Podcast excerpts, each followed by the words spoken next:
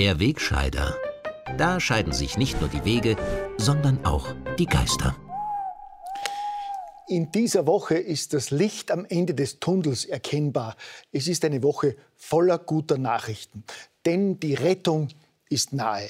Die seit Monaten versprochenen rettenden Impfstoffe sind fix bestellt, noch bevor sie genehmigt sind. Die erste Fluglinie verkündet, künftig nur noch geimpfte Passagiere zu befördern.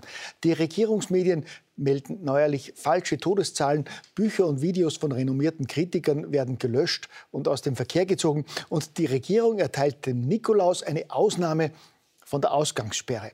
Man kann in diesem Fall fast von einem Adventwunder sprechen. Die wartenden Kinder darf der Nikolaus zwar nicht besuchen, aber die strenge Regierung erlaubt dem heiligen Mann immerhin, trotz Ausgangssperre ins Freie zu gehen. In einem christlich geprägten Land hilft es halt doch, wenn man Beziehungen nach oben hat. Gell? Und dass wir doch noch immer ein christlich geprägtes Land sind, merkt man unweigerlich auch daran, wie der Regierungsfunk die Frohbotschaft der Woche verkündet hat.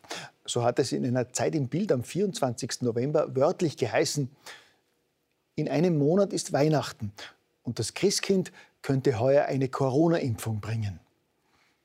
Ja, positiver kann man es nicht formulieren. Die rettende Impfung als Geschenk unterm Christbaum.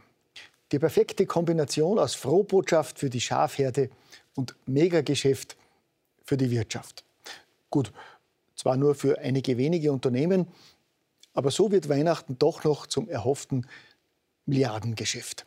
Weltweit wurden schon hunderte Millionen Dosen Impfstoff bestellt, obwohl keiner dieser Impfstoffe bis jetzt eine Genehmigung hat.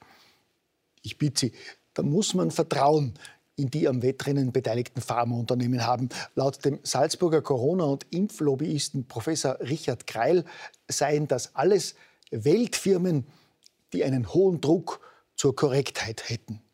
Nebenwirkungen wie Fieber über 38 Grad hielten sich in engen Grenzen. Und er hätte auch keine grundsätzlichen Bedenken, dass mit den Impfstoffen genetisches Material in die Zellen eingeschleust werde, meint Kreil. Also ich finde auch, dass es absolut dafür steht, Millionen Menschen mit einem kaum erprobten Impfstoff, dessen Langzeitschäden gar nicht bekannt sind, gegen eine Infektion zu impfen, bei der mehr als 80 Prozent leicht oder gar nicht erkranken und bei der selbst laut WHO eine Infektionssterblichkeit von 0,23 Prozent besteht. Nur weil die schnellste Entwicklung eines Impfstoffs bisher vier Jahre gedauert hat, muss man doch nicht so zimperlich sein.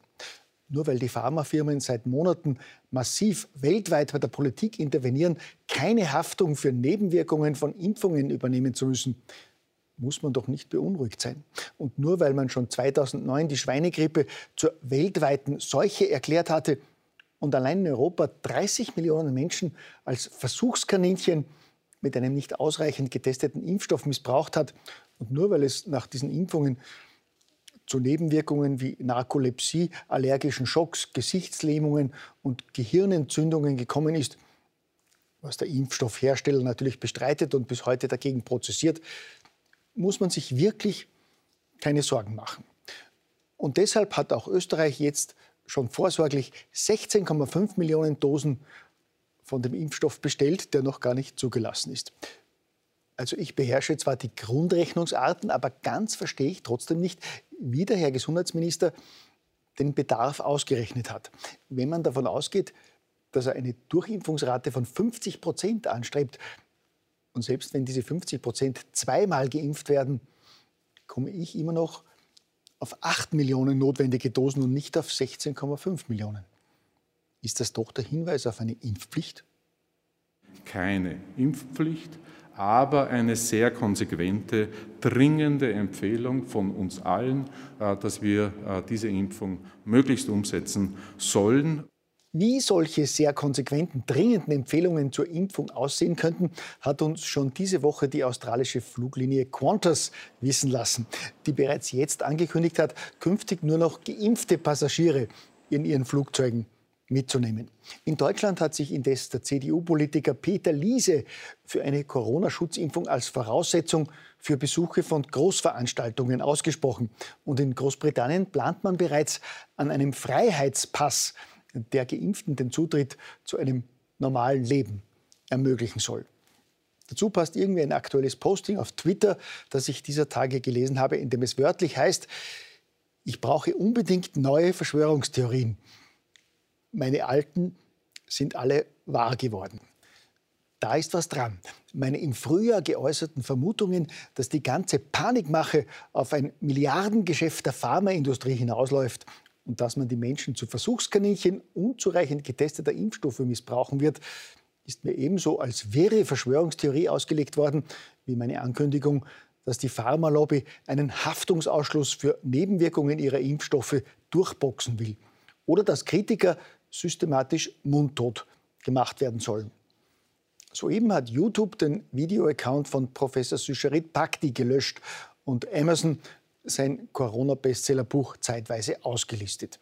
Auch die angeblichen Verschwörungstheorien, dass PCR-Tests zum Feststellen einer Corona-Infektion völlig ungeeignet sind oder dass in Österreich bei der Nennung der verfügbaren Spitalsbetten massiv getrickst wird, haben sich längst als wahr herausgestellt. Während ich also auf der Suche nach neuen Verschwörungstheorien bin, berichten regierungstreue Medien weiterhin von mehr als 100 Corona-Toten pro Tag, obwohl das nachweislich falsch ist. Und neuerdings wollen Politiker aus anderen EU-Staaten den Österreichern vorschreiben, ob sie ihre Skilifte in Betrieb nehmen dürfen. Als besonders sympathisch und glaubwürdig geriert sich dabei einmal mehr der machthungrige bayerische Ministerpräsident Markus Söder, der so gerne Mutti Merkel als deutscher Regierungschef beerben würde und dem deshalb seit Monaten kein noch so dumpf populistisches Statement zu tief ist, um aufzufallen. Herr Söder droht im Fall offener Skilifte und eines möglichen Winterurlaubs in Österreich wieder einmal damit, die Grenzen zu schließen und lässt mit seinen jüngsten Aussagen bei manchen Erinnerungen an die 30er Jahre wach werden. Halb Europa ist im Frühjahr, halb Europa Mitteleuropa ist im Frühjahr von Ischgl aus mit infiziert worden. Wer nach Österreich dann in Urlaub fahren würde, ist ein Risikogebiet, muss zehn Tage danach in Quarantäne gehen. Ja, derartig schwachsinniges Säbelrasseln ist natürlich nicht direkt mit der 1000-Mark-Sperre Nazi-Deutschlands zu vergleichen, die dem österreichischen Fremdenverkehr in den 30er Jahren tatsächlich schwere Verluste zugefügt hatte. In Corona-Zeiten geht es auch ohne eine neue 1000-Mark-Sperre, hatte dazu die Presse schon Mitte Oktober einen Kommentar über Söders seltsame Ausfälle übertitelt. Etwaige Ähnlichkeiten mit dieser dunklen Zeit wären aber wirklich rein zufällig, gell?